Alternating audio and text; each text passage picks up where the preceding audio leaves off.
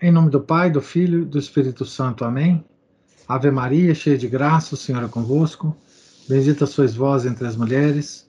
Bendito é o fruto do vosso ventre, Jesus. Santa Maria, Mãe de Deus, rogai por nós, pecadores, agora e na hora de nossa morte. Amém. São Felipe Neri, rogai por nós. Nossa Senhora de Fátima, rogai por nós. Então, boa noite a todos. É, nós vamos então ler mais um trecho, né, sobre o liberalismo, é, do livro da direita moderna, direita tradicional, do César Hackentat Jr.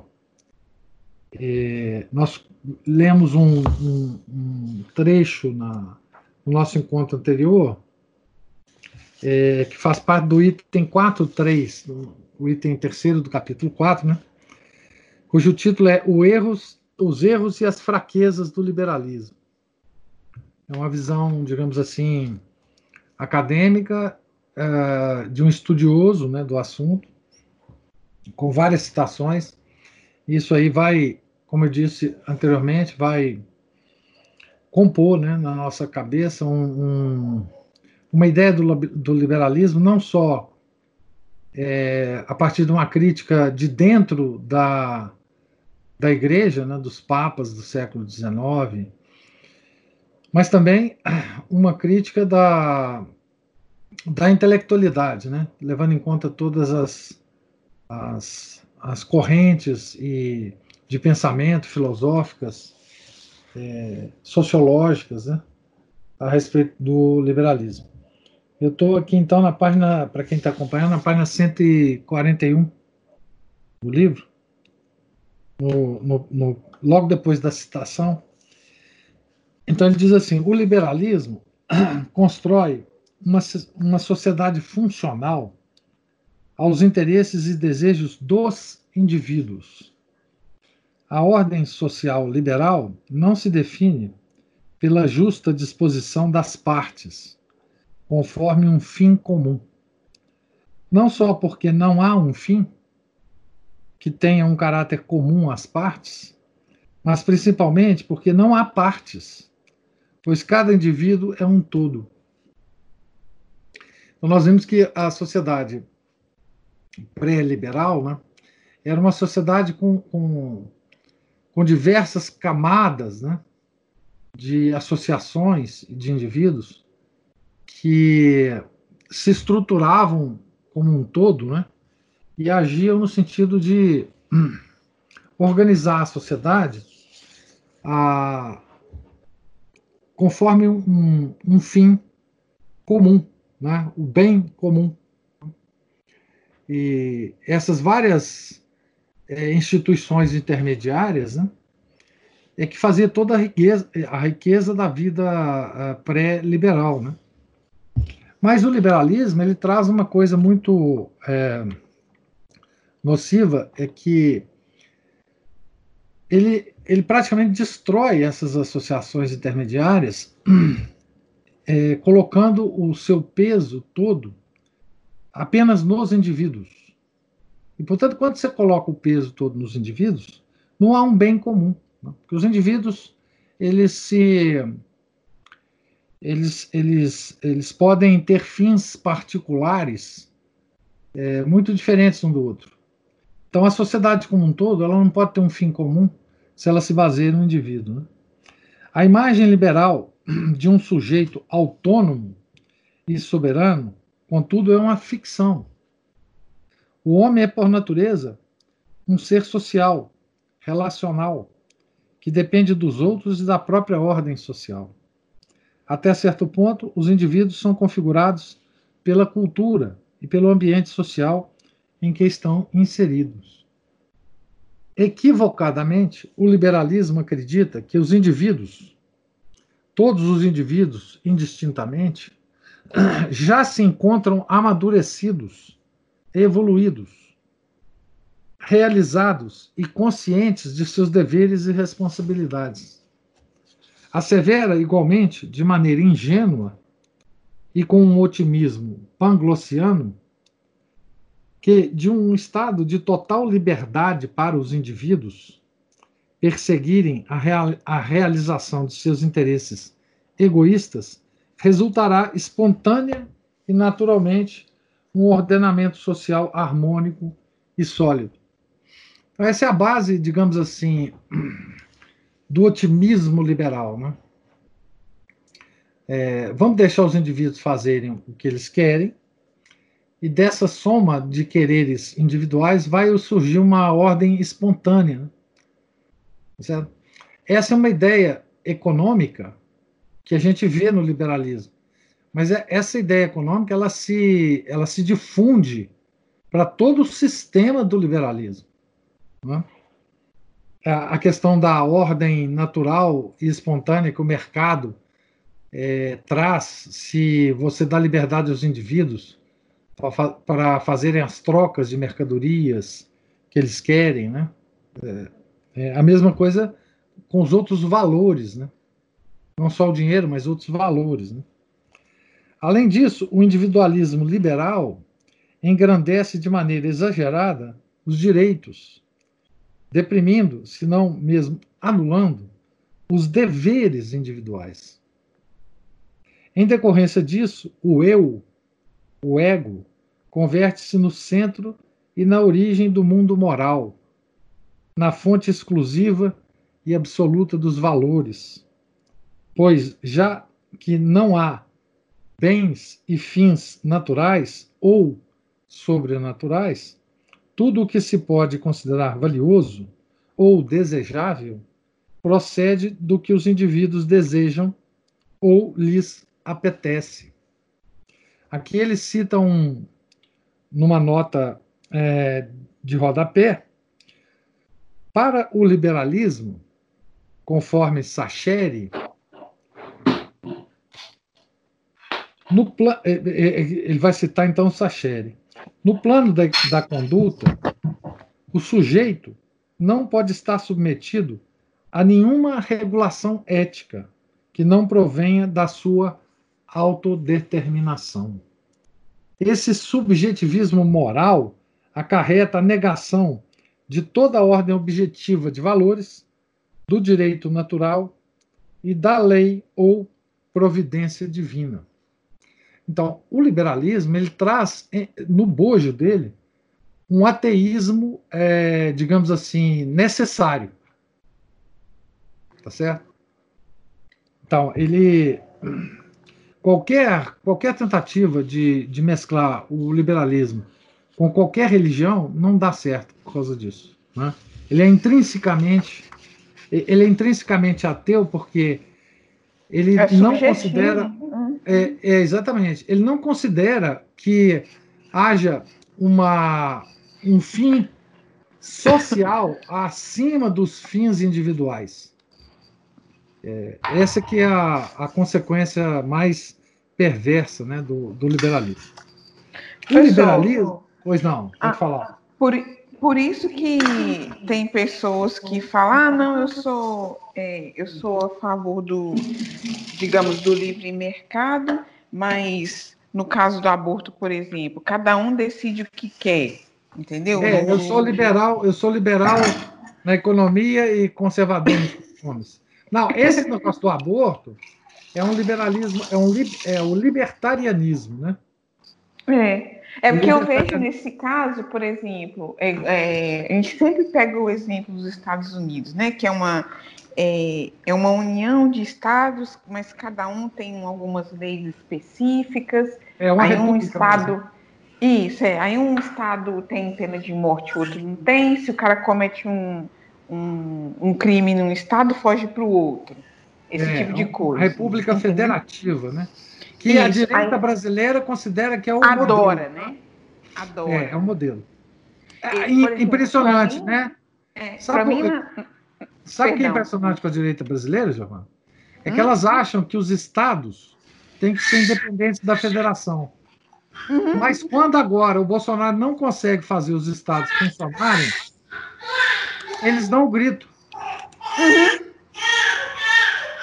Pois é. É uma coisa curiosa, né? Culpa, porque... E ainda culpa o Jair, né?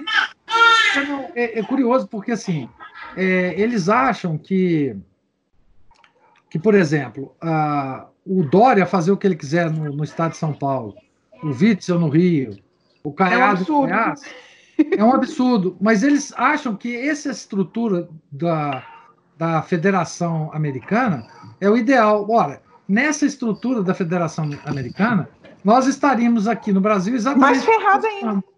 Não, exatamente como nós estamos, né? Porque o STF transformou agora os governadores em, é. em, em autônomos. Deu, deu poder de, de, de, como diz, é como se fosse nos Estados Unidos mesmo que o senhor está falando. É igual é. Cada um toma conta do seu estado, põe a lei que quiser e reforça a lei que quiser e, é. e pronto. A, a, direita brasileira ela, ela caiu numa numa inconsciência tão grande, é porque assim o modelo dela é os Estados Unidos, né?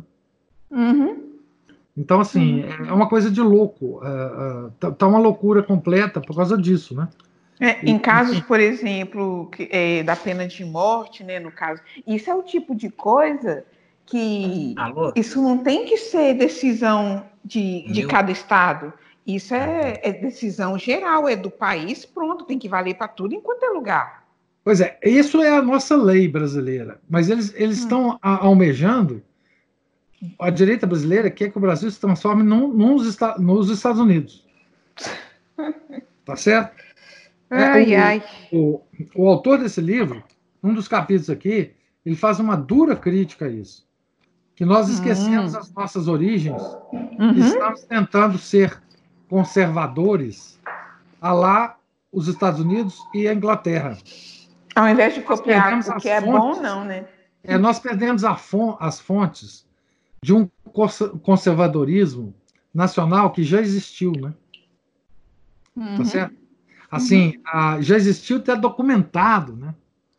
É, enfim, tem uma obra de um mineiro que deu aula aqui, né? Hum. É, como é que ele chama? João Camilo. Ah, João Camilo. De Melo Torres, é isso? Eu acho que é isso. Cara, o livro dele é excelente esse cara sobre a monarquia. Um monstro esse cara é um monstro intelectual. O, o, de Oliveira Torres. Esse cara é um monstro, um monstro, um monstro. É, ele tem oito ou nove livros publicados, né? É, so, ele só não publicou mais porque ele morreu novo até na, em 1973. Então, assim, é, e, e, e, as pessoas não conhecem os livros do, do João Camilo, né? Eu mesmo vim, vim conhecer muito recentemente, né? Esse Sabe cara... eu também. Sabe a única pessoa que falou disso, que está ah. na, na, como diz, na esfera dos, do, dos youtubers, ah. mas que ele não, não é, é, não busca fama, essas coisas assim, ele estuda umas, assim, o estudo dele é mais sério. O Daniel Ferraz, ele mencionou. Pois é. não, e, e, não, e para ser mais irônico ainda, Giovanni, os livros dele em PDF são grátis.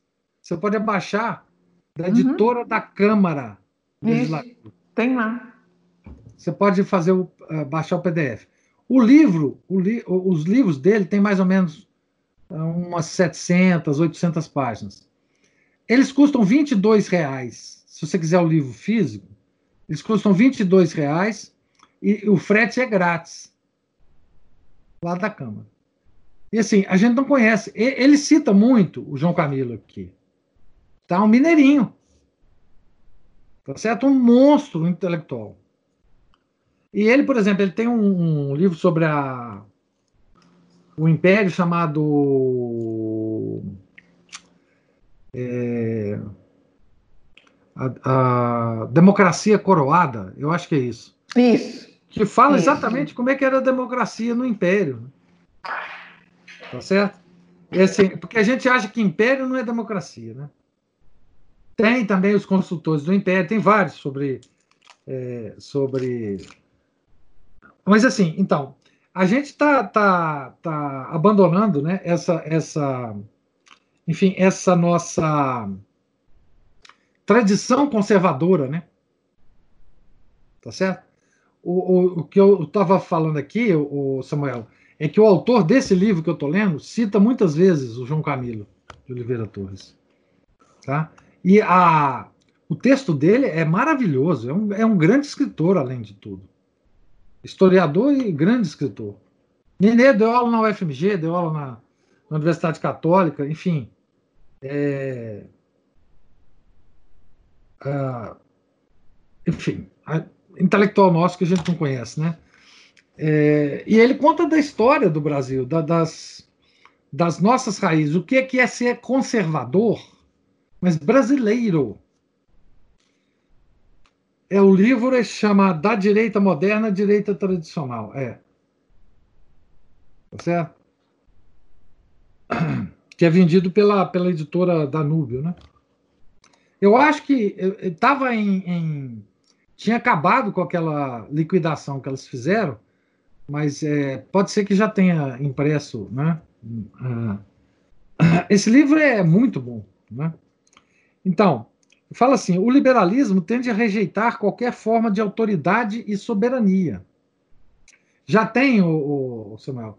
Então, olha, eu, eu sugiro que vocês comprem e leiam com atenção esse livro. Viu? Com ele, o indivíduo rompe todos os vínculos e laços com os grupos orgânicos e com os valores tradicionais, erigindo-se à condição de uma entidade toda poderosa e soberana, o indivíduo. Como consequência do individualismo, o Estado liberal reduz-se à mera função de garantir, tutelar e proteger a liberdade individual e os direitos e interesses dos indivíduos. Parte de uma concepção negativista do Estado, concebendo como um mal necessário. Trata-se do ideal do Estado agnóstico. Que, que, agnóstico é que não prega nenhuma verdade, né? que não tem em si nenhuma verdade. Neutral, despolitizado e gendarme, e essa parte do gendarme é que é o problema agora, né? Que nós estamos vendo, né? É um estado policial. Né? É, em nome de proteger o indivíduo, nós estamos todos trancados em casa. E quem, e quem é, a direita, toda a direita brasileira, defende o Estado mínimo. Né? Em contraste com o ideário liberal, uma ordem política tradicional jamais pode ser entendida como simples resultado de indivíduos justapostos e em permanente luta, portadores de interesses múltiplos e divergentes que se somam. Ela é, antes de tudo, uma unidade orgânica, uma unidade de ordem e de integração, e não uma unidade substancial e absoluta na qual, conforme destaca o, ju, o, jurista Miguel Reale, as partes componentes se conservam distintas do todo, embora subordinadas aos fins comuns indispensáveis à convivência.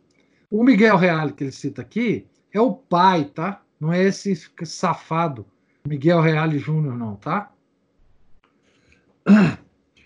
É um todo que não absorve as partes, mas que lhes permite uma parcial liberdade de movimento e de ação, e que, ademais, procura mormente estimular e conservar a autonomia da personalidade humana e dos vários corpos intermediários que conformam uma dada sociedade.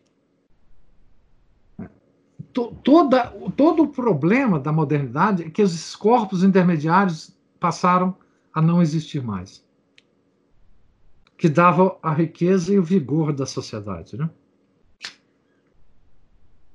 E que impedia a tirania do Estado sobre você. Os corpos intermediários te protegiam. Na ideologia liberal libertária, a liberdade é imaginada como um valor absoluto, como o princípio supremo da vida individual e social, e desse modo um fim em si mesma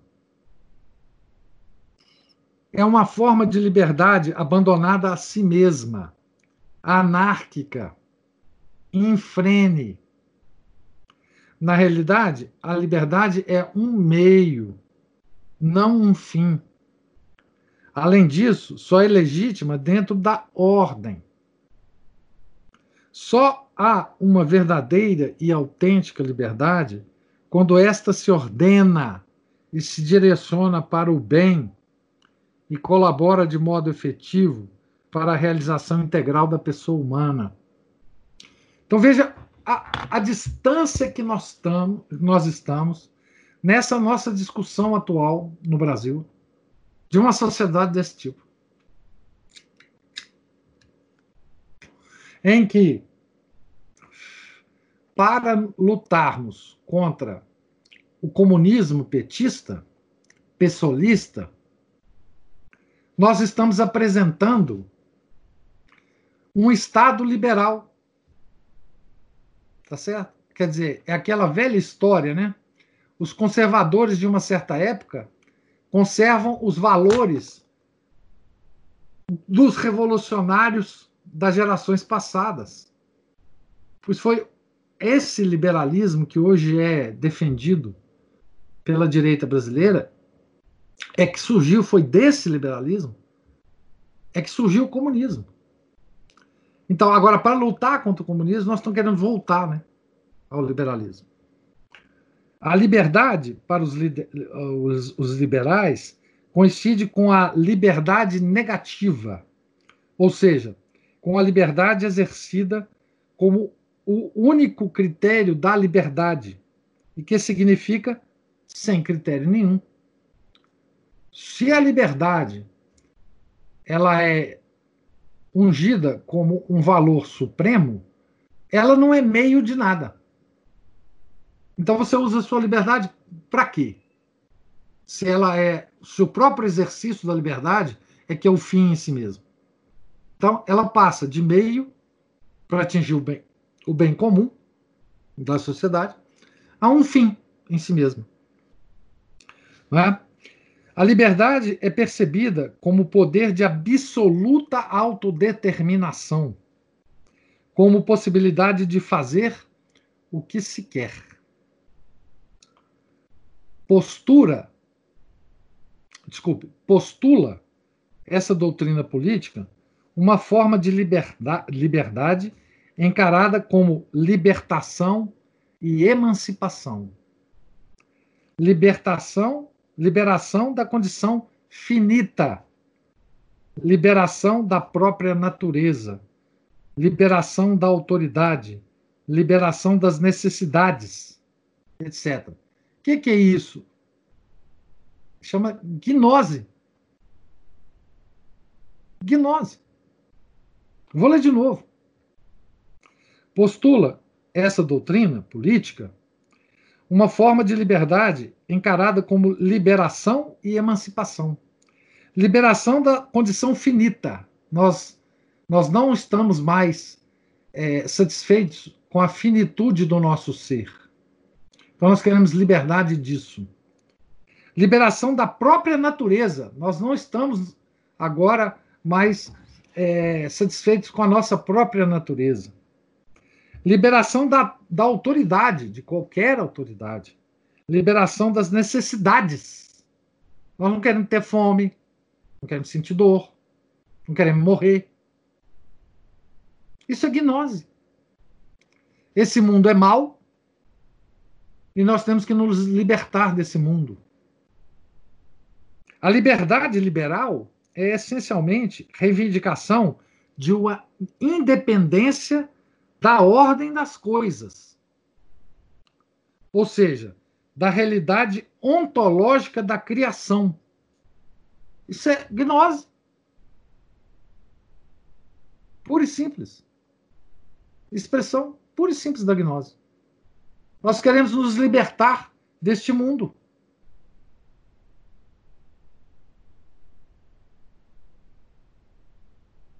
Este mundo é mau. ele nos oprime, ele nos limita. E nós temos que ter liberdade para chutar a boca do balai com balai com tudo. A ideologia liberal, libertária, propaga uma falsa e anárquica noção de liberdade. Esquece ou finge esquecer que a verdadeira liberdade é aquela ordenada e limitada, como assevera primorosamente o filósofo Nicolas Berdyaev. Berdyaev é muito bom, viu? Tem um livro, eu acho que é editado pela Danúbio, do Berdyaev. Uma nova Idade Média, alguma coisa assim, tá? É, é... Então vamos ver o que, que o Berdyaev fala. O ser da pessoa supõe limites, distinções, uma proteção contra o caos tumultuoso e sem rosto. A pessoa humana alcança liberdade definitiva não pela supressão arbitrária de toda fronteira e de toda diferenciação, não se abrindo ao caos destruidor, mas através da ordem e harmonia do cosmos e da história. A pessoa e a liberdade humana estão, uma vez mais, intimamente ligadas com a hierarquia. Esta é a, digamos, uma visão é, tradicional, para usar os termos que ele está usando aqui. Né? Noções morais clássicas, como as de virtude e vida boa, não têm centralidade no pensamento liberal, que ainda parece confundir o bem com a própria noção de liberdade individual. A liberdade, transformada em um absoluto, não se subordina a nenhuma finalidade transcendente, a nenhum valor superior. Para os liberais extremados, e principalmente para os libertários, uma sociedade livre é mais importante que uma sociedade honesta, virtuosa e equilibrada.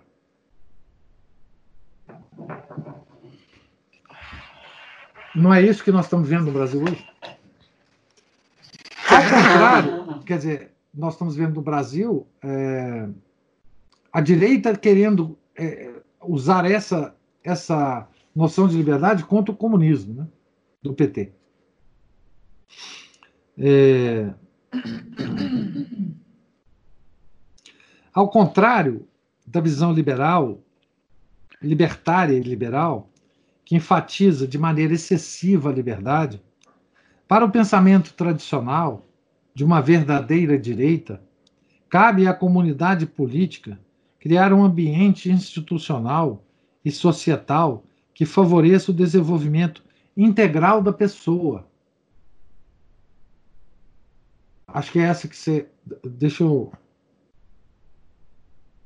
Ah, tá. Eu, a, a Juliana está pedindo para eu repetir a frase. Eu acho que é essa aqui. Ó. Para os liberais extremados, e principalmente para os libertários, uma sociedade livre é mais importante que uma sociedade honesta, virtuosa e equilibrada. Tá certo? Samuel está falando que tem um livro lá do, do Berdyaev, né? é, chama Nova Idade Média, alguma coisa assim. Então, veja bem, o que que nós estamos é, discutindo, né? É, nós queremos uma sociedade livre ou uma sociedade virtuosa?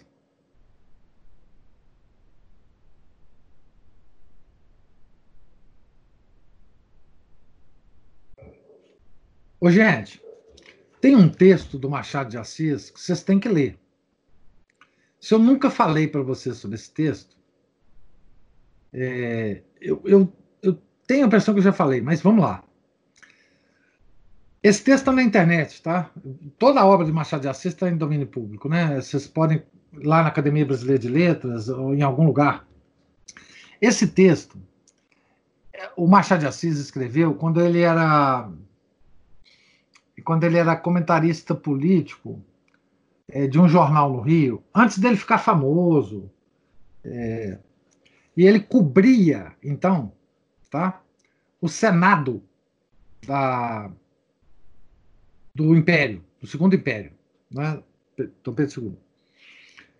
E ele tem um texto que é absolutamente extraordinário. Vocês vão ver o que, que são homens honrados, é, que sentem a responsabilidade da sua, do seu cargo, tá? e que têm interesse pela nação, pelo povo brasileiro, de fazer o bem ao povo. O texto chama o Senado Velho ou o Velho Senado. Se vocês puserem esse título aí, Machado de Assis, vocês vão cair no texto. Esse texto é para ler de joelho. Pra vocês verem o quão longe nós estamos de reconstituir isto que nós perdemos aqui no Brasil. Essa honradez. Você olhar para um, um, um senador, né? e ver nele um homem honrado, certo? Um homem que você que você daria ao seu filho para ele cuidar, que você pediria conselho para ele. Uma coisa, aí o Samuel já achou. Uma coisa, esta, olha, esse, esse texto é estarrecedor. Justamente porque a gente está lendo ele no século XXI. Ele descreve um dia do Senado. Tá? Como era a postura desses homens? Né? Uma coisa sabe, que, que a gente arrepia, por quê? Porque aconteceu isso no Brasil, né? Tá certo?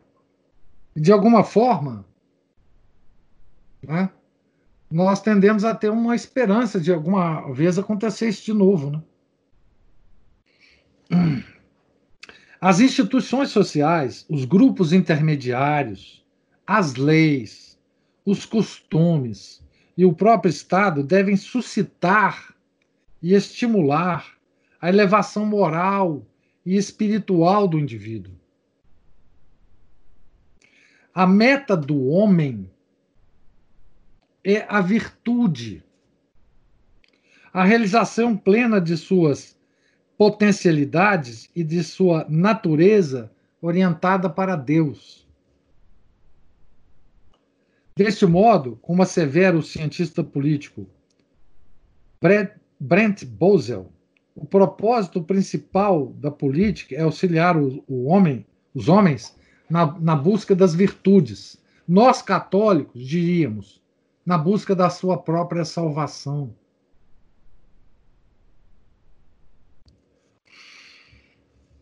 Aqui tem uma nota também muito interessante. O liberalismo, fundado na ideia de que a sociedade humana resulta de um pacto social, parece ter olvidado essa finalidade superior. Esse artifício, esse artifício contratual, que vem de Rousseau, Montesquieu, existe unicamente para proporcionar a subsistência e a segurança física aos, aos homens conforme explica o filósofo Ruben Boucher. Abre aspas Ruben Boucher. A ordem social imposta pelo pacto não alenta outro propósito.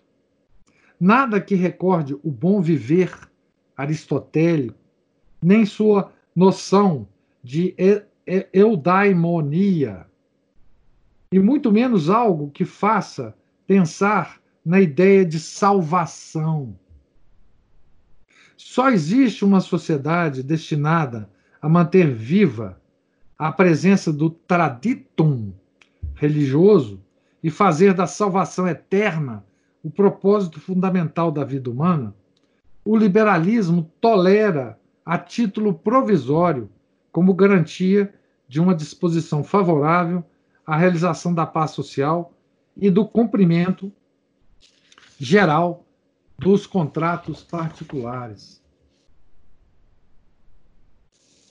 É, cuidado com esse link acima, pois tem um prefácio do Sarney. Ah, sim, claro. Aqui, os livros do João Camilo de Oliveira Torres tem o prefácio do Rodrigo Maia. Tá bom? Aí é fácil pelo seguinte: se vocês abaixarem PDF, se vocês tiverem um programa para tratar o PDF, vocês deletam essa página. Se vocês comprarem o livro de papel, vocês rasgam o livro. na página. Você rasga a página. Não tem problema. Tá certo? É, prefácio do. Olha, veja bem em que situação que nós nos encontramos, né? Prefácio do Sarney agora é até maravilhoso em relação ao prefácio do Maia. Vocês imaginam o tanto que a gente caiu. Aquele livro do Rui Barbosa, aqueles dois livrinhos que eu, eu indiquei para vocês por sete reais, alguns de vocês compraram. Tem um dos livros que tem um prefácio do Randolfo Rodrigues. Tá certo? Não há como negar que a ideologia liberal parte de uma visão abstrata e desenraizadora do homem, e, portanto, advoga uma liberdade puramente formal.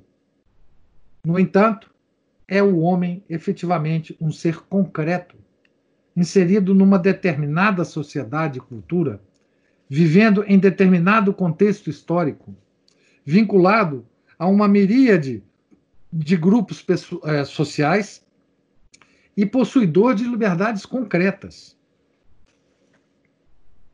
Aqui tem um outro, uma outra nota interessante. Diz assim: Thomas Molnar demonstra que a ideologia democrático-liberal é anti-institucional em sua essência. Intenciona apagar na alma dos indivíduos qualquer noção de lealdade e sacrifício desestabilizando as instituições tradicionais e desmontando os mecanismos legítimos de autoridade e governo.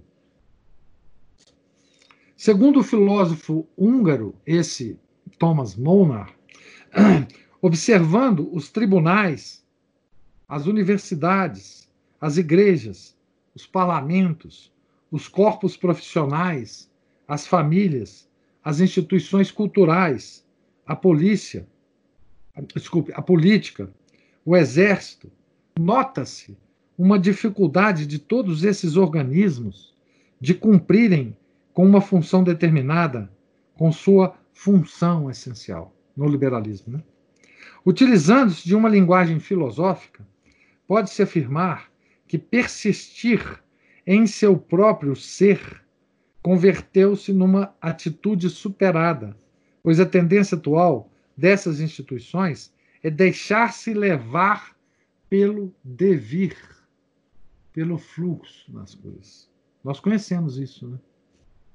Na realidade cotidiana, isso se traduz com uma profunda carência, desestruturação e enfraquecimento da autoridade. As instituições atuais parecem ser como tarefa ter como tarefa primordial a busca de seu próprio desmantelamento. Por conseguinte, os indivíduos encontram-se isolados, atomizados, desamparados diante de um Estado cada vez mais centralizador e invasivo. Não é isso que nós estamos vivendo hoje? Diga se não é. Né? Para Ruben Boucher, continuando aqui com o autor, as liberdades reais devem estar de acordo com as exigências qualitativas das pessoas. Elas são uma conquista social e não uma dádiva. A liberdade é uma conquista. Adquirem-se como resultado do esforço pessoal constante e firme. A liberdade, conforme o pensamento tradicional, é, sobretudo, uma liberdade para fazer algo. Nasce de uma disposição natural de um homem para atualizar suas capacidades virtuais e alcançar a perfeição que convém a cada um no quadro de uma convivência política desigual variada e hierárquica. Todos esses valores nós perdemos. Todos esses valores nós perdemos. Quer dizer, o conservadorismo, que poderia ser uma, uma tendência da direita, é, ele pressupõe a desigualdade entre as pessoas e a hierarquia social. Essa liberdade é funcional e orgânica, inseparável dos fins próprios das pessoas e colocada sob o signo clássico de que cada indivíduo tem de alcançar uma perfeição irreiterável. Então, liberdade é liberdade para fazer algo. Não é liberdade pela liberdade. E esse algo tem, tem que estar dentro de um escopo de valores é, que a sociedade admite. A sociedade liberal não tem valores. Paradoxalmente, há uma relação íntima entre o individualismo liberal e o estatismo. Olha que coisa interessante. Ao reduzir a sociedade a uma massa amorfa, a um conjunto confuso e anárquico de átomos soltos, e assim destruir as autoridades sociais e os corpos intermediários, o liberalismo abriu o caminho para o totalitarismo e para as diversas formas de dirigismo estatal. É claro, como eles acabaram com os corpos intermediários que exerciam ah, o poder, é? o poder agora tem que ser exercido só por um, um, um, uma instituição, que é o Estado. Não existe mais partição de poderes. Nessas condições, o Estado torna-se o único poder capaz de organizar e dirigir a sociedade, como se refere como refere Galvão de Souza, abre aspas para o Galvão de Souza. Na sua exaltação da liberdade individual, o liberalismo rejeitou todas as sociedades parciais entre o indivíduo e o Estado, seguindo a letra o que dizia a respeito Rousseau, Jean-Jacques Rousseau, nas páginas do seu Contrato Social. Rompeu-se assim a ordem natural da sociedade política, gerando-se uma ordem jurídica separada do homem concreto, que está sempre inserido nas comunidades naturais e históricas. Consequentemente, desapareceram as autoridades sociais que regulamentavam setores diversos da vida da coletividade, restando apenas o poder político para promover essa regulamentação. Fecha aspas para o Galvão de Souza. A expansão do individualismo, da lógica mercantil e da ideologia do êxito competitivo provoca a desaparição das solidariedades naturais. Para paliar tal processo, o Estado moderno acaba por assumir uma série de tarefas de assistência social que anteriormente eram desenvolvidas pelas próprias estruturas orgânicas das comunidades. Essa era uma das coisas que essas, essas, essas organizações intermediárias faziam. Né? Que era uma, uma, uma prática da caridade cristã, né? independente do Estado, independente de criança esperança. Tá certo? No interior do Brasil, a gente ainda tem uma, um, resquícios disso.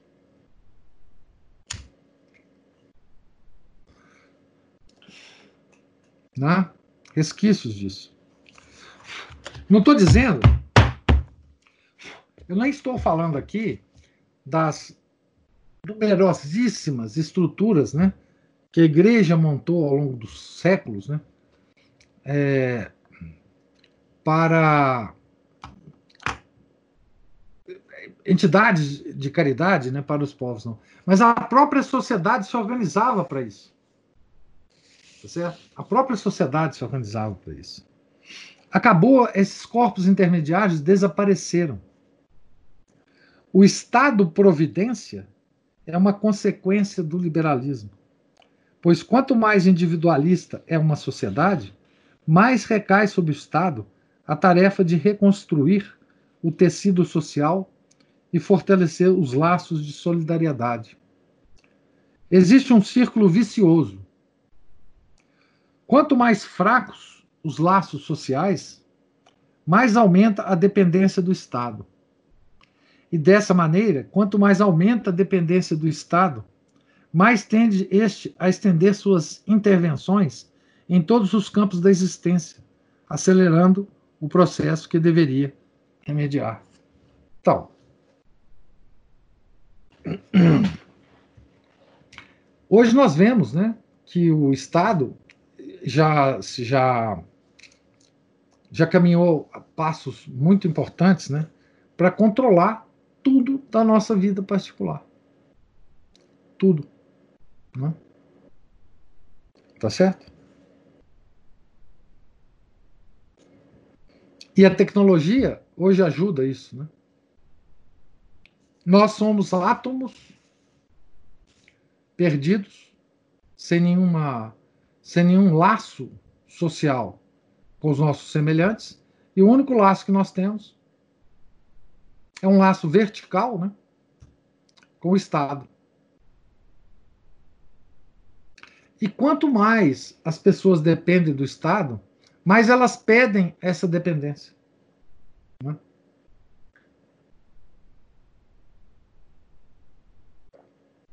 Mais elas elas reclamam que elas são pouco assistidas por esse Estado. Né?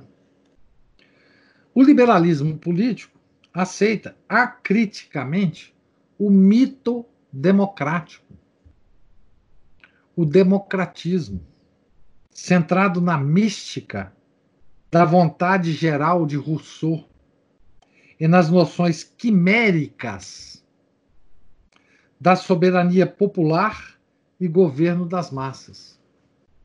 O que que os, os hoje, né? Os, os, o, o pessoal da direita hoje mais clama nos vários canais de YouTube? Soberania popular. Então, veja bem, hoje a direita brasileira é toda russoniana. Tá certo? Por exemplo, contra esse STF vagabundo que nós temos, não é? a direita brasileira clama soberania popular. O democratismo tende a fazer da democracia não unicamente uma forma de governo, mas o fundamento do governo. E ainda mais, uma forma e um estilo de vida que deve se estender por todo o tecido social, abrangendo todas as dimensões da existência. Conforme o filósofo Carlos Sacheri diz, o mito democrático erige a multidão em suprema fonte de autoridade e de toda a lei, o que desemboca num panteísmo político já não é Deus a fonte de toda autoridade, mas o povo divinizado. As doutrinas liberais de soberania popular, da vontade geral, do sufrágio universal, a necessidade de partidos políticos, o slogan liberdade, igualdade, fraternidade, são expressões da democracia mito Então, panteísmo político. Oi, pessoal, salve Maria. Cheguei atrasada e não consigo encontrar o vídeo de hoje. Vai ser publicado aqui? Não entendi. Que vídeo de hoje? Não, não entendi. O vídeo da aula de hoje, o vídeo da aula de hoje, a hora que acabar, ele é publicado. automaticamente, a hora que eu parar a gravação. Então, gente, é, quem não está é, completamente sob o domínio desse mito democrático hoje em dia, na direita brasileira. Panteísmo político, boa expressão, né? Panteísmo político. O filósofo tomista, o Sacheri, né, salienta que, na sua forma pura, a democracia concentra-se nos valores da liberdade e igualdade como fins supremos da ordem social, o que conduz a um igualitarismo quantitativo, pois todos os indivíduos hão de ser igualmente livres em tudo. Estabelece-se uma nivelação por baixo de acordo com uma igualdade aritmética que tende ao igualitarismo dos bens econômicos. Assim sendo, a democracia pura, entre aspas, inclina-se, por um lado, para a demagogia e, para o outro, para o socialismo e o comunismo. Diz o Sacheri aqui, trecho do livro dele. Para a primeira demagogia, porque a multidão governante recusa toda e qualquer obediência e exigência, desembocando numa anarquia em que só triunfam os demagogos ou aduladores. Para o socialismo comunista, porque o igualitarismo por baixo inimigo de qualquer diferenciação, configurará uma coletividade sem outra hierarquia a não ser a do sistema econômico. E aqui eles citam a encíclica Divine Redemptoris, em que a liberdade puramente formal do cidadão massa será sacrificada no altar da igualdade absoluta. A democracia moderna é um regime político próprio da sociedade de massas, que concede primazia aos direitos dos homens, esquecendo-se dos direitos de Deus e dos deveres dos homens para com o Criador do universo. Isso é o autor do livro falando, gente. Você imagina o, o prazer que a gente tem de ler um acadêmico que dá aula na universidade hoje falar isso num livro. Vou ler de novo. A democracia moderna é um regime político próprio da sociedade de massas, que concede primazia aos direitos dos homens, esquecendo-se dos direitos de Deus e dos deveres dos homens para com o Criador do universo. É um sistema que funda sua autoridade no meramente humano e temporal, nas massas, em absoluta antítese com as sociedades tradicionais que fundamentam a autoridade em algo que vem do alto, do divino.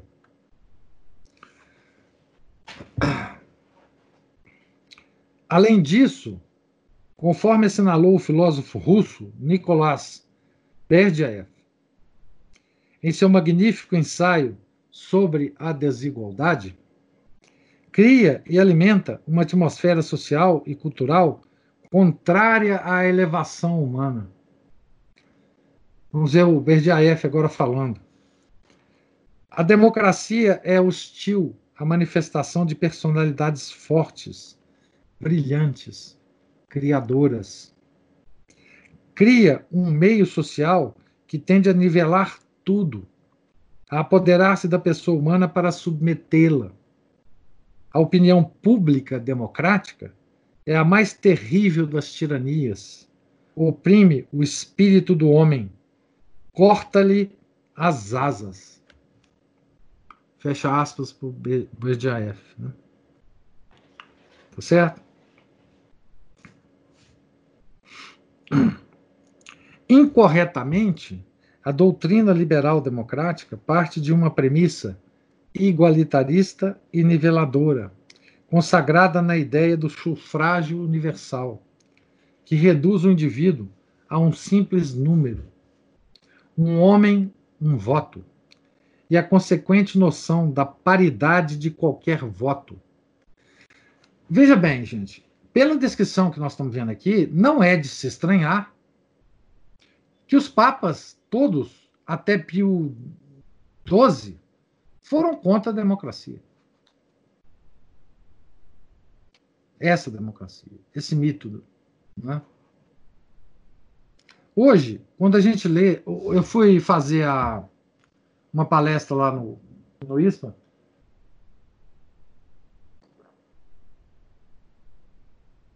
sobre aquela encíclica do Leão XIII, Immortality Day, né? a Constituição Cristã dos Estados, e eu vi o espanto das pessoas quando eu comecei a ler alguns trechos da Immortality Day, severamente contra a democracia. Aí o pessoal fala, mas nossa senhora, como pode a igreja ser contra a democracia? Que coisa mais horrorosa. Meu Deus, ainda bem que ela mudou, né? Tá certo? Mas assim, Pio IX, Gregório XVI, todos os papas eram contra a democracia. Porque essa merda aqui, eles sabiam o que ia acontecer com o mundo.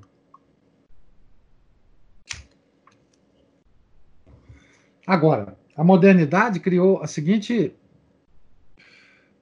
a seguinte noção: quem é contra a democracia é um tirano. Mas veja, nós estamos vivendo num regime no Brasil democrático. Quantos tiranos estão mandando em nós hoje? Quantos? Pois é, eu, eu até publiquei também o vídeo no meu canal, tá, Juliano? Do, o vídeo da, da conferência. Tá no canal do ISPA e tá no meu canal também do YouTube. Quem quiser assistir pode acessar lá. Então, que, o que, que a democracia brasileira nos garante hoje? É uma tirania. Não? É uma estupidez tentar extrair da maioria a verdade e a justiça. Esses são princípios que independem dos critérios quantitativos e massificadores da democracia.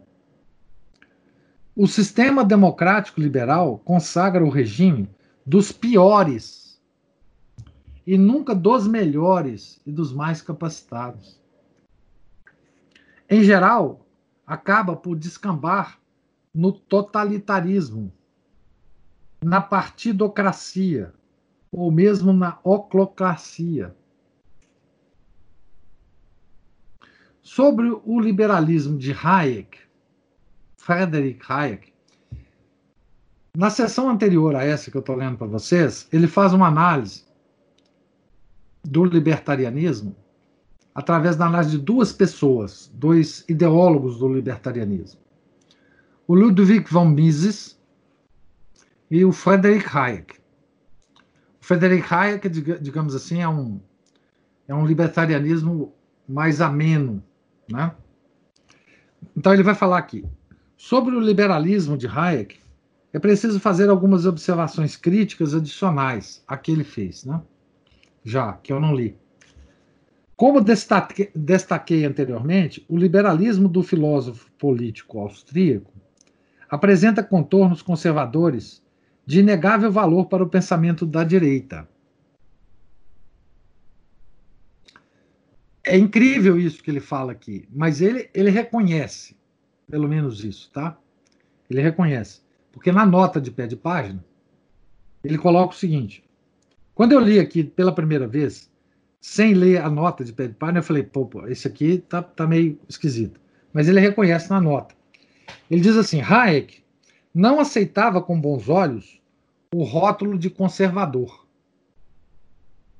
Chegou a escrever um texto, Why I Am Not Conservative. Porque eu não sou um conservador, né? Em 1960. Esse texto é muito interessante, condenando os equívocos do conservadorismo. Definia-se com, com, como um liberal da velha guarda, seguidor de Lord Acton, Burke, Macaulay, Gladstone e Tocqueville. Era essencialmente um Whig, que é o conservador inglês, né? o Partido da Liberdade no Reino Unido. Sobre o debate em torno do caráter conservador do pensamento de Hayek, recomendo a leitura do estudo de Roger Scruton, Hayek and Conservatism. Eu não recomendo, não. Mas o autor está recomendando. Mas, enfim, vamos lá. Porém, Hayek não se livra por completo, por completo das aporias, incongruências e limitações do liberalismo.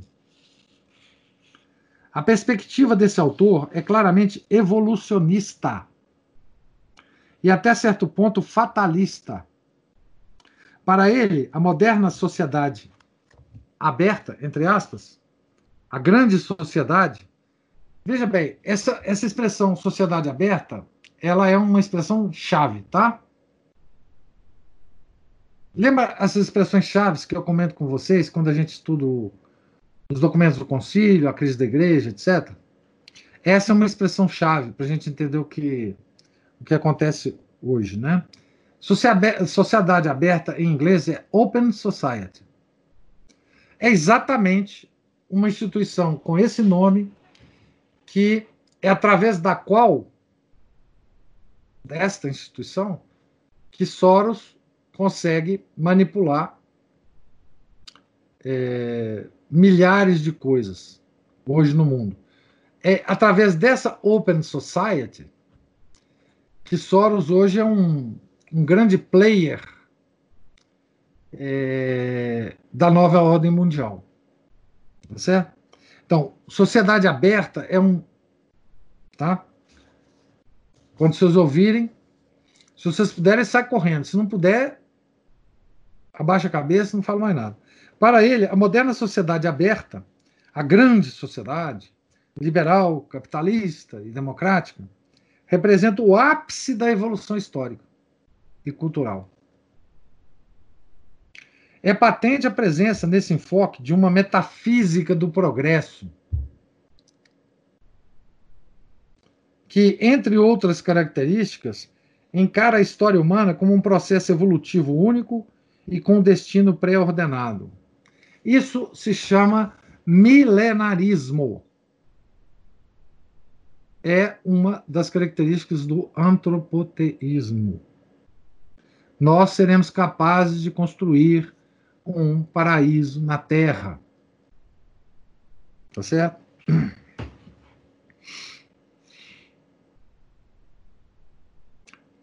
Aqui ele está dizendo metafísica do progresso, né? Em sua leitura otimista e utilitária da história, as ordens tribais, ou seja, as sociedades antigas, arcaicas e tradicionais, holísticas e orgânicas do passado, que em linhas gerais não eram marcadas pelo individualismo, livre mercado e democracia liberal, são concebidas como substancialmente antagônicas à grande sociedade, o mundo moderno. Então, de lá para cá, nós evoluímos, segundo Hayek. Nesse sentido, a economia de mercado é vista como a principal força social responsável pelo progresso, por fazer, por fazer as sociedades humanas libertarem-se de arcaísmos e tribalismos retrógrados e irracionais. Então, assim, a Idade Média era uma idade tribal e irracional, tá certo? É mais ou menos isso. Né? Nós éramos índios na Idade Média, não sabíamos e agora, com a modernidade, nós, nós evoluímos. Né? Nós, nos torna, nós nos tornamos é, sabichões. Né? Tá certo? Com o quê? Que nós nos tornamos sabichões. Né? Com o livre mercado. Tá certo? Com o liberalismo e com a democracia.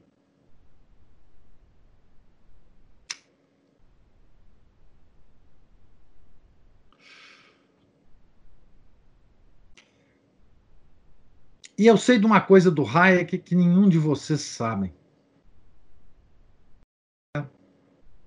Eu sei de uma ligação íntima do Hayek com a TFP. E eu não vou contar para vocês. Só para deixar vocês loucos.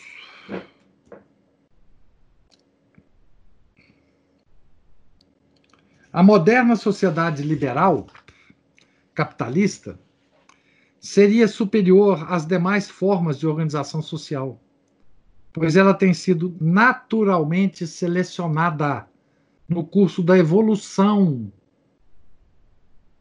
Vocês entenderam? A evolução é que selecionou essa forma liberal, capitalista e democrática para sobreviver. Foi uma seleção natural, meus caros. Tá certo? Então, as, as sociedades estavam brigando entre si, tentando sobreviver. O mais apto sobreviveu. Olha que coisa louca desse Hayek, tá certo?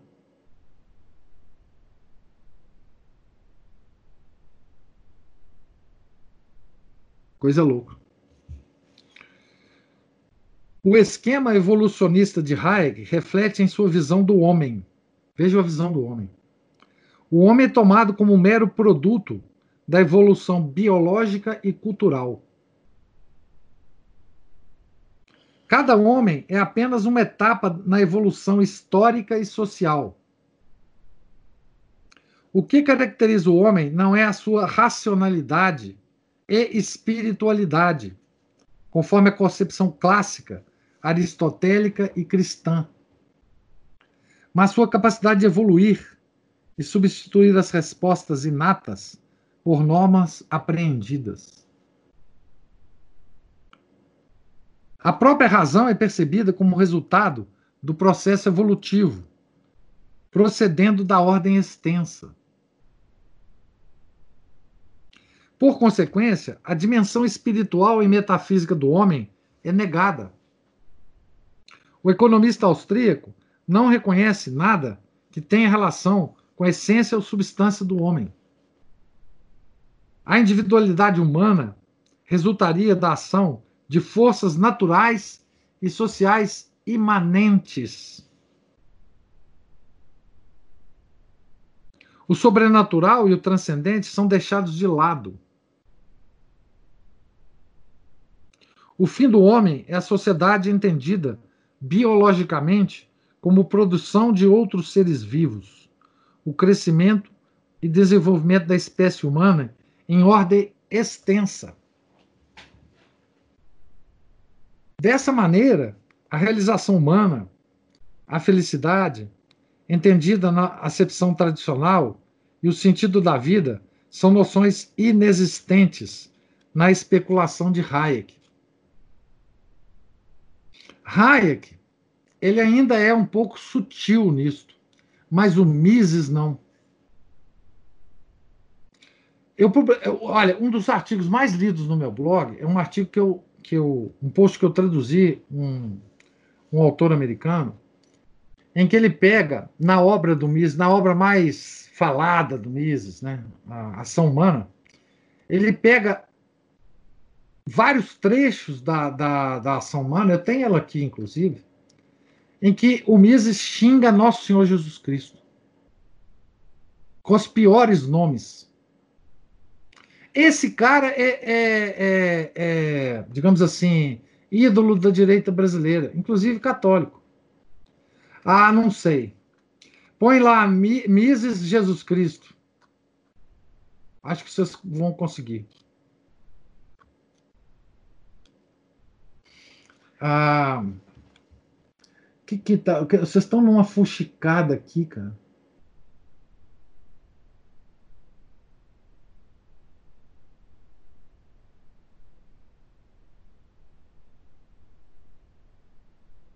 É exatamente isso aí. Onde você achou essa publicação, meu Deus do céu? Eu tenho ela aqui, tá? Eu tenho essa publicação aqui. E sabe onde que eu tenho essa publicação?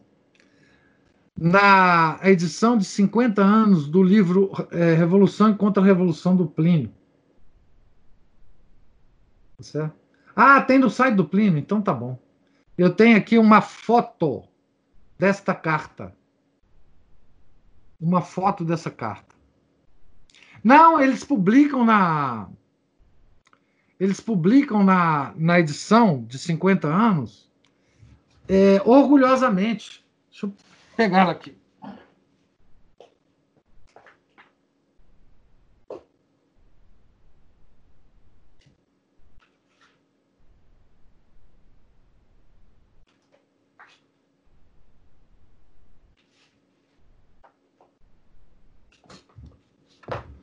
Vocês vejam como é que eu sou discreto, né?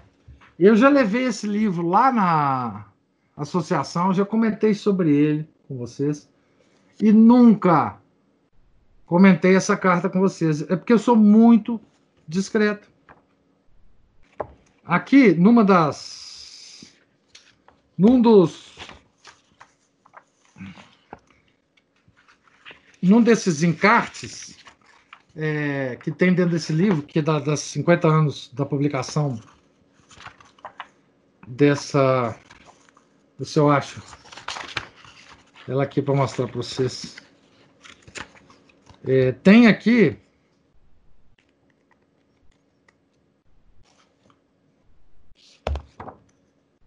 Ah, não vou achar isso aqui. Sim, tem aqui. Tá vendo aqui, ó? A fotinha do Hayek e a cartinha dele aí embaixo, ó, com a assinatura dele, tá? Frederick von Hayek, Prêmio Nobel de Economia de 1974, declarou que o documento, esse livro, exprimia perfeitamente os princípios aos quais ele dedicara toda a sua vida.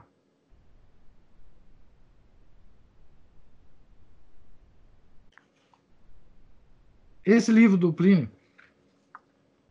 E quais eram os princípios que ele dedicava toda a sua vida? Esses que eu estou acabando de, de ler aqui para vocês.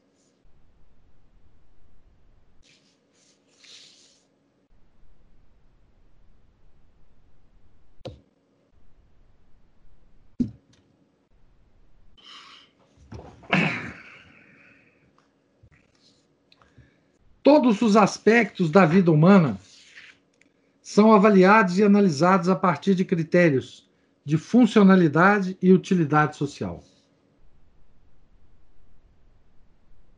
Não, não, não, não. Sobre o livro. Sobre o livro. Não, eu vou ler. Eu vou, não, não, não. É, calma lá. Eu nem sei mais aonde que eu pus o negócio aqui.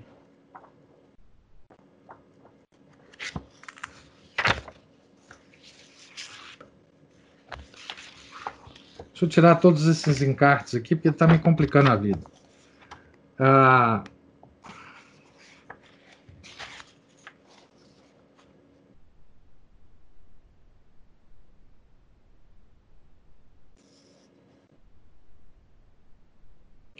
o que ele fala aqui é o seguinte: a carta dele é o seguinte. Gostaria de receber, né, nesse no endereço acima, informações mais gerais dos objetivos e atividades de vossa organização, que parece ser devotada aos objetivos aos quais toda a minha vida foi devotada, e no qual eu estou, uh, e a respeito do qual eu estou agora preparando um grande livro. Tá?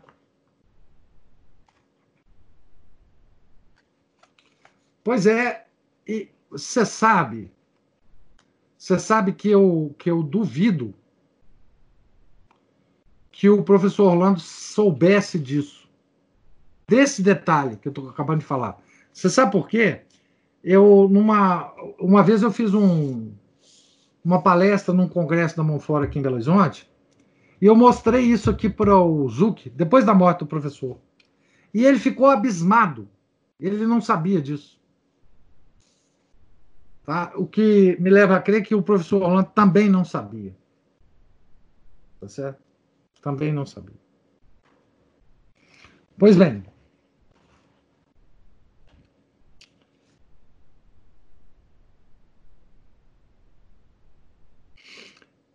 Então, todos os aspectos da vida humana são avaliados e analisados a partir de critérios de funcionalidade e utilidade social. Conforme assevera o economista Antônio Argondonha Ramis, quando Hayek ressalta a importância e o valor dos hábitos e normas morais tradicionais, falo de maneira consequencialista e utilitarista, destacando os efeitos e resultados positivos que resumidamente possibilitam o sustento de uma população em crescimento com um nível de vida mais elevado. Ou seja, os conservadores ingleses e americanos, eles parecem dar valor à religião, mas eles só dão valor à religião como uma coisa utilitária. Tá certo? E é por isso que eu não gosto de conservador americano e, e, e inglês. É por isso que eu não gosto de Scruton. Tá certo? É, de, dessa porcariada toda, que os católicos adoram. São lambibotas desse pessoal. É porque eles têm uma visão da religião como uma coisa utilitária. É bom que o povo seja religioso. Eles não falam assim, é fundamental que o povo seja católico. Nunca vocês vão ouvir isso da boca de um, de um miserável conservador, tá certo? É um critério, vale ressaltar, estritamente econômico, que nada tem de ético, esse critério dos valores tradicionais religiosos. Ademais, surgiram essas práticas e normas, surgiri, surgiriam essas práticas e normas tradicionais como parte de um processo evolutivo, inconsciente, de auto-organização de uma estrutura ou modelo. São, assim, esquemas herdados, transmitidos aos agentes por meio de processos de imitação e aprendizagem. Olha como é que eles, olha como é que eles encaram os, o, a, a, os valores tradicionais que passam de geração em geração. São, são parte da evolução da sociedade. Eles não, eles não é, admitem que há nenhuma verdade intrínseca nesses valores, não. Eles só encaram esses valores de, de uma forma utilitária, ou seja, uma sociedade com esses valores é bom para o sistema capitalista, é bom para o sistema democrático, é bom para o liberalismo. É assim que eles encaram.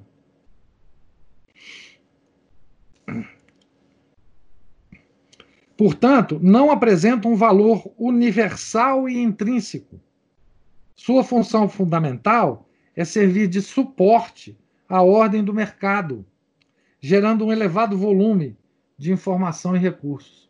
É claro, é bom que as pessoas que estão transacionando no mercado sejam honestas. Tá certo? É bom, é claro. O pensamento de Hayek está fortemente impregnado de um prisma funcionalista, uma prática instituição ou norma parece ser boa, positiva e legítima quando cumpre uma função social e evolutiva na ordem extensa, na ordem da matéria. Né? Principalmente é funcional quando serve ao mercado. Não haveria, portanto, uma instrumentalização econômica e sociológica dos valores tradicionais e conservadores? Pergunta do o autor aqui.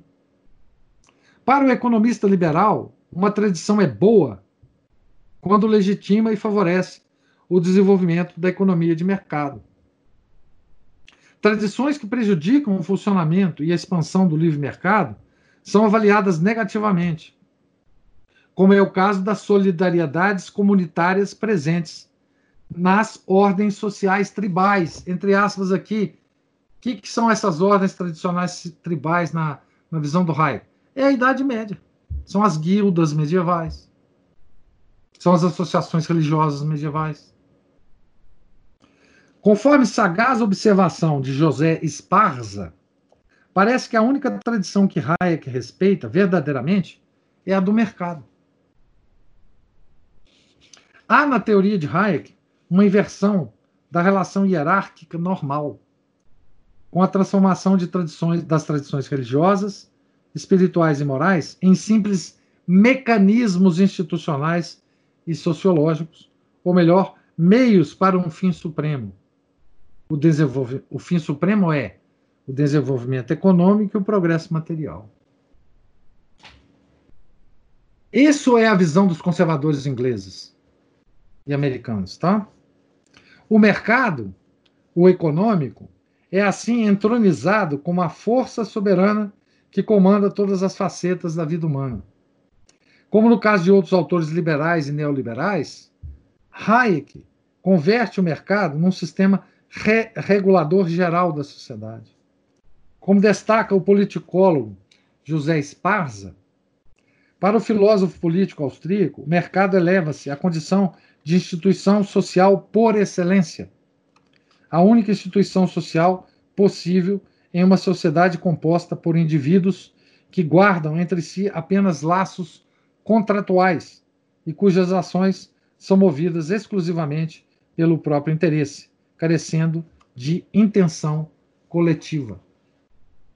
Quer dizer, o liberalismo pulverizou completamente a sociedade, transformou ela em conjunto de indivíduos, e agora o Hayek propõe que o mercado é o único regulador desses átomos desesperadamente solitários. Portanto, a ordem social e a ordem econômica confundem-se.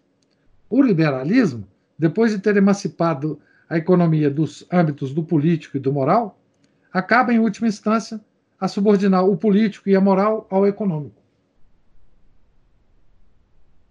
Viram aqui os passos, né?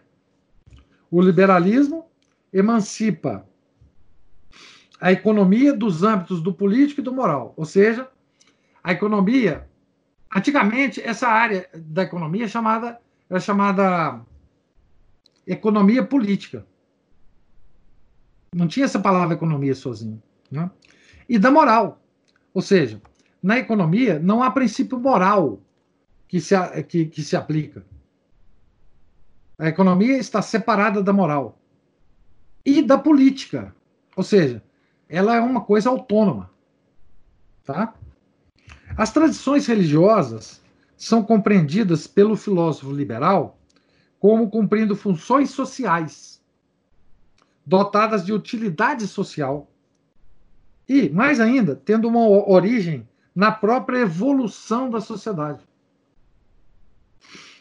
Grosso modo, Hayek concebe a religião como um produto social evolutivo em oposição à concepção tradicional que entende a religião como uma revelação divina, uma instituição de origem sobrenatural.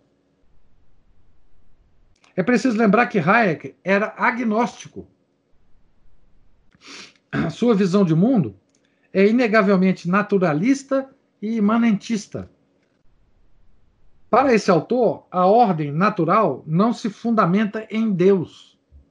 Não é uma ordem criada por uma inteligência espiritual, mas uma ordem que emerge com o passar do tempo, de uma maneira espontânea e, em suma, uma ordem endógena e autogerada.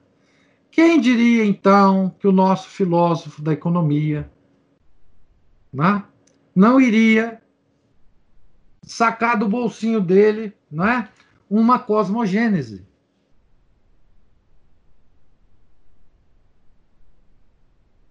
Lembra que eu falei para vocês que tudo é baseado numa cosmogênese? E numa teogonia? Tá certo? Tudo é, no final das contas, baseado numa cosmogênese e numa teogonia. Não tem jeito. Então, o nosso grande economista aqui, né, adorado e idolatrado pela direita brasileira, tá certo?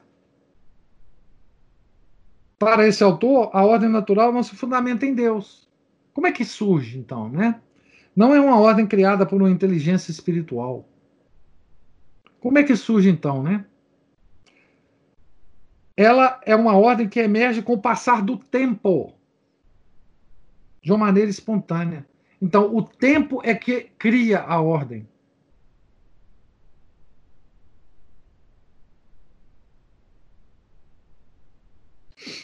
É uma ordem endógena e autogerada. Há diferenças notáveis e reveladoras entre a concepção tradicional e católica da ordem natural e a, a noção liberal da ordem espontânea. Tá vendo? Quando a gente trata de liberalismo, a gente está tratando de sistemas políticos e sociais. Não, nós não estamos tratando disso aqui, não. Nós estamos tratando de cosmogênese e teogonia. Quem não vê isso é porque é cego. E é assim que os papas do século XIX sempre viram. Por isso eles lutaram contra essa porcaria, tá certo?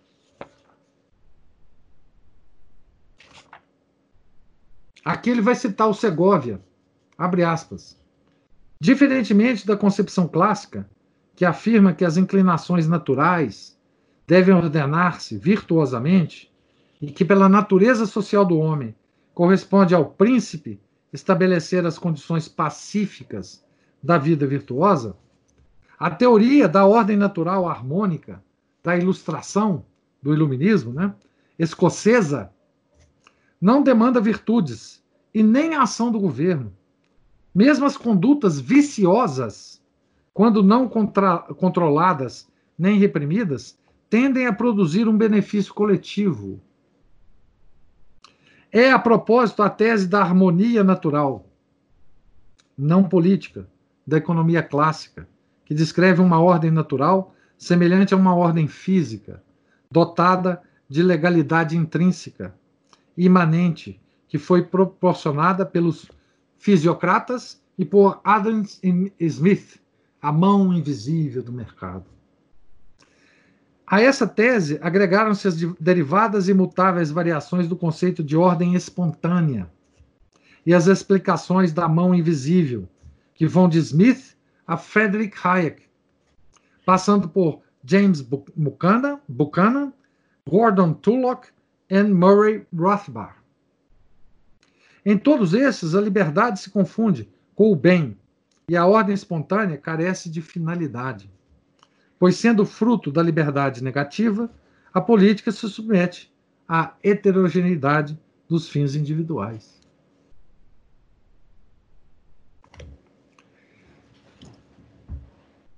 Em Hayek e em outros próceres do liberalismo, o mercado desempenha uma função mítica a fé na emancipação total da humanidade através das forças do mercado é uma ilusão, uma utopia, eu diria uma gnose.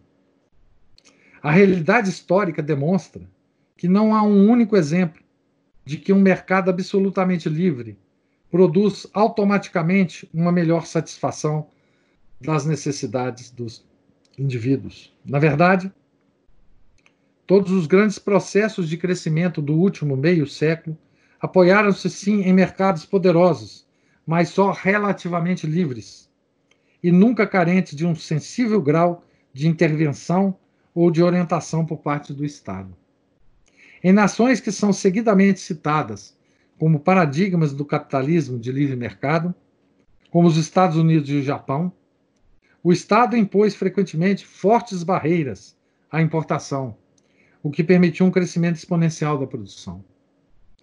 Em muitos e variados casos, não foi o mercado livre que favoreceu o crescimento, mas a combinação de mercado livre e coordenação política. A história desmente essa porcariada de gente, né? O pensamento de Hayek e o liberalismo conservador possuem insights relevantes para a cosmovisão de uma autêntica direita em sua parte negativa, ou seja, de crítica ao socialismo, ao marxismo, ao estatismo e à burocratização. Uma das coisas que mais faz a direita ter orgasmos é a crítica que Hayek e Mises fazem ao socialismo e ao comunismo. Essa crítica é boa mesmo, é válida mesmo. Tá certo? É boa. O resto não vale nada deles. Tá certo? Contudo, as ideias de Hayek e, de um modo mais geral, o pensamento liberal da escola austríaca são apenas uma versão mais razoável e sóbria da ideologia individualista e racionalista moderna, como assevera o jus filósofo Danilo Castelhano. Estou acabando aqui, viu, gente? A escola austríaca levou o liberalismo do otimismo ao pessimismo.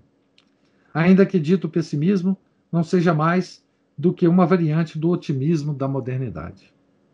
Do racionalismo absolutamente voluntarístico, passou-se ao racionalismo moderado, que parece ser, ao menos em parte, mais aberto à realidade. Entretanto, dita abertura não é substancial, mas uma fachada, uma mentira. Já que se trata de um rechaço a priorístico aceitar o que a faz realmente compreensível, ou seja, a finalidade e a ordem das coisas, entendidas desde um ponto de vista filosófico. Então, esse é o texto que eu queria ler para vocês, que dá vários vários comentários né, e várias visões para quem é, lê com atenção esse texto, né, para desmascarar um pouco o liberalismo, não só sob o ponto de vista religioso, mas sob o ponto de vista do, da, de uma análise filosófica. Né? Deixa eu ler um texto aqui do, do, do Eduardo. Típico de David Hume, um filósofo conservador do século XVII, termo em seu sentido original filosófico relacionado totalmente ao ceticismo. Isso mesmo. A desconfiança de qualquer mudança dos movimentos morais, religiosos e políticos por essas e outras que não gostam também de associar conservadorismo à fé. Pois, para um filósofo conservador, a defesa da fé deve ser efetuada, mas não porque eles creem, mas porque eles têm na fé uma forma de conservar o bom funcionamento da sociedade individual de grupos. Um trecho que já coloquei no clube de leitura é apenas enquanto ciência sujeita ao raciocínio humano e à discussão que eu pro, pro, telo o estudo da teologia natural.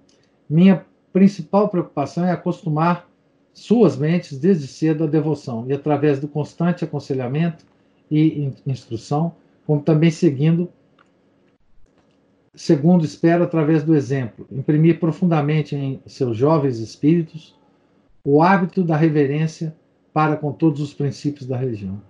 Além disso, à medida que vão percorrendo todas as outras ciências, chama atenção para a incerteza de cada uma delas, para as eternas disputas entre os homens, para a obscuridade de toda a filosofia e para as conclusões despropositadas e ridículas a que alguns dos maiores gênios chegaram a partir dos princípios da mera razão humana. Assim, depois de ter adestrado suas mentes na prática e na apropriada submissão e modéstia, não hesito mais em introduzi-los, em introduzi-los nos maiores mistérios da religião, sem temer aquela presunçosa arrogância da filosofia que poderia levá-los a rejeitar mais bem fundadas doutrinas. Muito bem, é isso mesmo. É, o, que, o, que, o que acontece não é, é que nós estamos hoje sob o, a pata, né?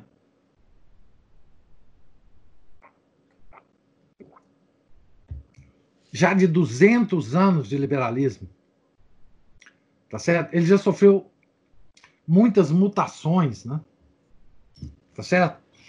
Quando é, é, nós pegamos hoje pessoas que não têm condição, né, de fazer uma análise mais global é, desse movimento desde o seu início, essas pessoas elas se elas aderem, né, a, a ideias que já estão ultrapassadas e que já deram errado, certo?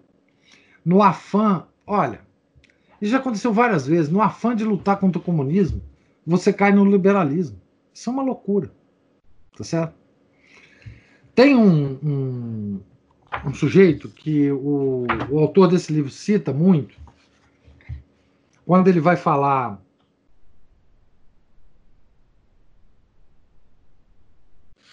quando ele vai falar, deixa eu ver se eu, se eu recupero aqui, porque eu vou. É, É, o cara que ele, que ele é um colombiano. Eu nunca tinha ouvido falar desse cara.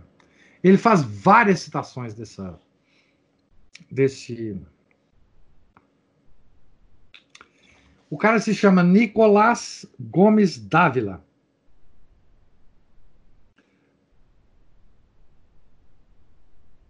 Pelas citações que ele faz aqui no, no, nos capítulos posteriores, é,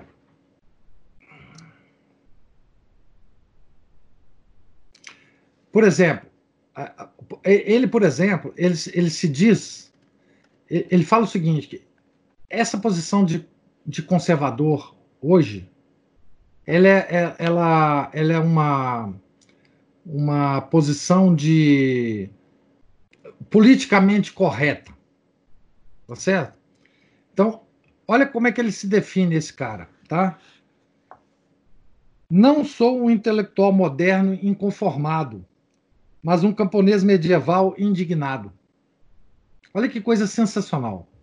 A, a, a, quando ele começa, o Sandra, quando ele começa a, a citar várias, várias frases desse cara, ele começa na página, no item 6.3 na página 226.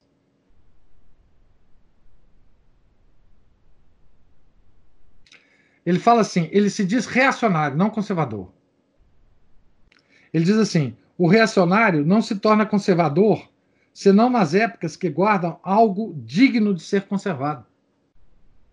Na maioria das vezes, ele é reacionário. E por aí vai. Ele cita vários trechos aqui da obra dele Pode ler de novo, professor? Ah, sim.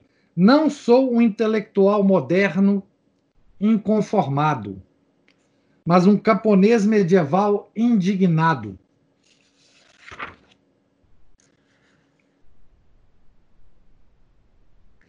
Ele fala assim: se o reacionário não desperta no conservador, trata-se somente de um progressista paralisado. E por aí vai. São várias citações extraordinárias desses caras. Tá?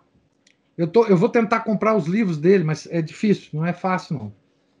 Tá? Nicolas Gomes Dávila. Né? Extraordinário. Esse item 6.3, quase todo, se refere ao, ao,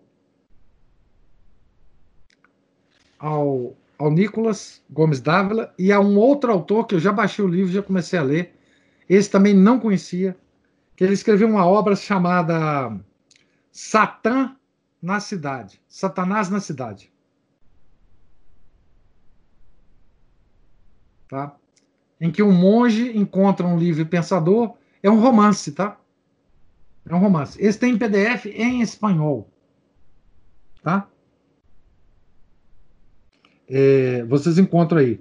O, o, autor chama Bin de Villeneuve, um romance de 1951. Esse, ô Sandra, é na página 233. No segundo parágrafo aqui da. Esse parágrafo é estritamente sobre o conservadorismo, o que, que é conservadorismo, etc, etc. Então, eu recomendo demais esse livro. Vocês é um livro de um acadêmico, professor de universidade. Tá certo? É, e faz uma análise muito, muito honesta sobre os, os seus pares, né? E no capítulo final tem uma pincelada da, da confusão moderna no Brasil, se bem que não não da era Bolsonaro, né? Mas já já menciona as passeatas da Dilma, o impeachment, o MBL, é, enfim, tá? Então, é, eu queria dar essa ideia, essa noção para vocês de, de liberalismo. O livro todo é muito bom. Ele não é um livro fácil é, de ler para quem não tem costume de ler trabalhos acadêmicos de política, sociologia, filosofia. É, por mais que ele, que ele tenha tornado o texto dele mais, mais leve, né? mas ele é um professor, então, enfim, é, não dá para a gente tirar. O Eduardo sabe disso, não dá para a gente tirar a roupa de professor de repente e começar a falar de forma diferente, enfim. Então ele tem uma estrutura acadêmica o livro, embora seja muito leve, é, mas muitas muitas referências, muitas notas de pé de página. Então demanda uma certa um certo cuidado ao ler o livro, mas é um livro extraordinário. Tá? Recomendo mesmo. Tá? Ah, e o, o Samuel está falando que fez notas dessa aula no fórum lá daquele. Aquele, isso lá, no fórum do Clube de Leitura. Para a gente começar a alimentar o fórum em questões, é, em questões mais, mais pontuais, para as discussões da gente começarem a, a ficar mais, mais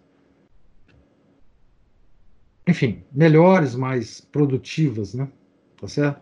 Eu vou depois eu vou dar uma olhada lá. O.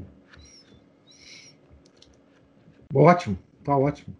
É, alguém tem alguma pergunta, alguma, enfim, alguma observação, alguma? É, eu espero que as ideias, pelo menos principais do, do liberalismo, do ponto de vista econômico, social, político, filosófico, tenham ficado um pouco. Né? A gente está é, acostumado a, a, ler sobre isso do ponto de vista católico, né? Tipo, liberalismo é pecado, é, sobre a Revolução Francesa do, do Dom Seguin. É, mas é bom a gente ver esse, esse tipo de abordagem é, e, e, abordar certos autores, né? Para a gente ficar um pouco mais e mesmo porque o que está havendo hoje no Brasil é que esse, o, o, a direita do Brasil elas, eles estão citando esses autores. Tá? Eles estão lendo esses autores, Hayek, Mises. É, é, e estão gostando, né? O, o Hobbes, é, Hume. Né? Tem um youtuber que que eu até gosto das ideias dele, de vez em quando ele dá umas dentro e tal, um cara chamado Fernando Melo. Mas quando ele começa a falar de liberalismo, conservadorismo, uma lástima, porque as, as referências dele são todas essas. Né? Enfim, mas enfim. Exatamente isso que eu ia falar, professor. Sim. Eu percebo que, por exemplo, eu tenho visto muito terça livre para poder entender também isso daí. Ah, só tem isso? Então, é. Exatamente, eles estão totalmente imbuídos desse, dessa coisa, desse liberalismo, vamos so, dizer so, assim, tóxico. É, sober, é soberania não... popular. Soberania isso. popular. E, é, é, e assim, eu, eu fico confusa, é, confusa não, né? A gente percebe nitidamente isso daí que o senhor está falando. Que tem, eles têm todo um arsenal por trás e, um, e assim, a, a vontade deles é legítima, mas eles se perdem no valor. Porque eles têm todos um único professor. Eles não têm uma variedade de professores. Tem isso também. Não, não é que, que, que eh, seja errado é, você ler as obras, por exemplo, do Olavo de Carvalho. O Olavo de Carvalho é muito bom em muitas coisas. Muito bom. Mas é muito, não é pouco, não. Só que eles não têm uma variedade de, de, de leituras, tá certo? eles não têm uma flexibilidade de análise, tá?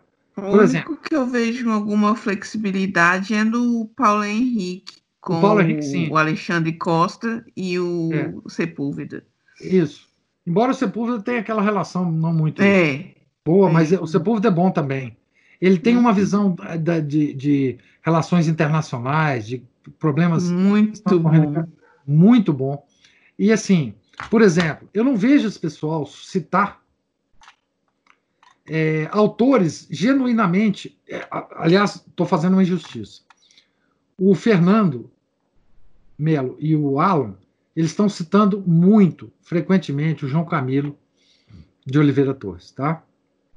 Mas assim, eles não citam é, outros autores, eles estão muito restritos ainda em termos de autores, tá? Por exemplo, eles não citam, enfim, Casa Grande Senzala, enfim, João Camilo está. Não, o Olavo, gente, o Olavo já é diferente desse pessoal, tá? Ô, professor, um bom é remédio para eles seria frequentar o clube de leitura, né? Como é que é? um bom remedinho para eles seria frequentar o clube de leitura. Não, coitado de mim. Compartilhar o link com eles. Coitado de mim, coitado de mim, não faz isso comigo, não. Mas assim, o Olavo é completamente diferente desse pessoal. Ah, o Samuel concordou comigo. Não, não, não, não vem. Ô, gente, vocês ficam doidos, vocês estão doidos. É, o, Calma, esse pessoal, é, veja bem, eu não estou falando que esse pessoal está mal intencionado, eu não estou falando isso. É que eles pegaram uma certa visão e estão numa luta, porque eles estão no meio da luta. Eu não estou lutando eh, luta política. Eu não tenho luta política para lutar. Né? Eles têm, eles têm uma. Eles a luta têm... deles é legítima, apesar de que uh, eles têm uma visão muito concentrada num, num, ponto só. E eles não têm o olhar abrangente. Não, é isso? não, é, não é nem abrangente, sabe o que, que eu acho? Eu acho que eles têm um papel, eles se deram um papel, tá certo? De salvar o Brasil. Tá certo? Do comunismo, dessa situação toda, da corrupção. Viram no Bolsonaro uma, uma pessoa que pode, digamos, liderar um movimento assim. Eles estão se colocando na posição de formação de uma militância de direita no Brasil. São todos é, é, são todos objetivos muito nobres deles. Eu não estou os criticando assim, não. Eu estou só dizendo é que as referências às vezes são tortas deles. Tá Professor, eu acho que eu acho eu admiro o Alan, eu admiro o necrológico. Mas é isso. É, eu, o comentário que eu fiz foi exatamente dentro disso que o senhor está falando. Não é uma crítica, mas é, é, é, é, é eu vejo assim como uma pena eles não enxergarem essa sobre essa ótica que o senhor está nos colocando, entendeu? Sabe o que eu acho que é uma pena mesmo deles? É porque, como eles têm como mestre o Olavo. O tal do necrológico. Eles não é um conseguem. é, o necrológico também é problema. Mas, como eles não. Eles se afastaram de, um, de uma pessoa que eles não deviam se afastar, que era o Orlando Fedeli. Uhum. Porque, veja bem, o, o, o César, pelas, pelas é, referências que ele dá aqui, ele leu Corção, ele leu Jean Mardiran, tá certo? Mas ele não leu o professor Orlando, por exemplo. Que eu acho que é uma coisa que faria bem demais ao César. Se eu tivesse um contato com o César, eu falaria isso para ele. Tá? Mas assim, porque isso daria para ele um arcabouço de análise muito mais geral. Ele poderia fazer essa análise aqui. Só que ele vai ver, essa análise que ele faz aqui, gente, é uma análise no, no campo da política da sociologia e da economia é a mesma análise que o professor Orlando faz no campo da, da religião, no, no, no, no, no livro que ele, que, ele, que ele escreveu do antropoteísmo. Falta esse pessoal, porque eles se afastaram do professor Orlando por causa do Olavo de Carvalho. Tá certo? Então, eles têm horror do professor Orlando, porque por causa daquela, daquele problema dos dois. Esse, então, esse César que fala é o César Ranquetá? É. É. Ele parece ser, pela entrevista, vocês ouviram, viram a entrevista dele que eu compartilhei? Ele fez uma entrevista de quase uma hora sobre esse livro. Eu compartilhei com vocês, tá por aí. Eu, eu mandei um, diretamente para o Samuel. E deixa eu ver se eu, se eu acho ela aqui, porque eu tenho certeza que vocês não viram. Porque é muita coisa também que eu mando e eu fico enchendo o saco de vocês. Mas eu, eu, eu, eu, minha profissão atual é essa, encher saco de vocês. Então eu não importo muito com isso não. É... Deixa eu ver se eu acho ela aqui. Tá aqui. Ouçam essa entrevista com esse autor para vocês aquilatarem, né? A, a, esse cara é muito bem preparado, tá? Muito bem preparado. É, ele é, é, é, um cara muito bom. Né? Parece um católico, enfim. É, é, que, que tem noção da crise da igreja, que tem noção das coisas, tá? Uma entrevista de uma hora, uma hora e pouco. Muito agradável a entrevista, inclusive. Tá? Então, assim, então, é, era isso que eu queria falar para vocês é, sobre esse livro, sobre esse autor. Né? A Aline, no início, falou assim: Ô, professor, senhor podia ler esse livro para a gente. Era tão bom o senhor ler, mas esse livro é, é realmente muito importante vocês lerem, tá? Muito importante. Lerem e. Ele tem um novo livro de ensaios? Não sei. Você está afirmando, eu acredito, né? Você tem o um link aí? É, eu vou comprar, certamente. É, tá, eu vou, eu vou. Cristofobia e laicismo. Olha, muito interessante. Você, é, você me mandou um, um, coisa do Facebook aqui, eu só vi o. Eu só estou vendo aqui o, o, sumário do livro, né? Deformação das noções de educação e cultura no pensamento progressista, Grupo de Puebla. Olha, muito interessante. Como é que, como é, que é o título desse livro, Samuel? Porque aqui eu tenho acesso É, é, capa não, não tem capa ali não. Mas eu não vi capa não. Será que tem? Ah, tem, peraí. Ah, não, mas não tá, não tá. Ensaios antimodernos, que legal. Que legal. Aqui não aparece editora, né? Aqui não aparece editora. Eu vou Será que é um novo livro ou um livro antigo dele, hein? É. E-book, acho que ele mesmo vende.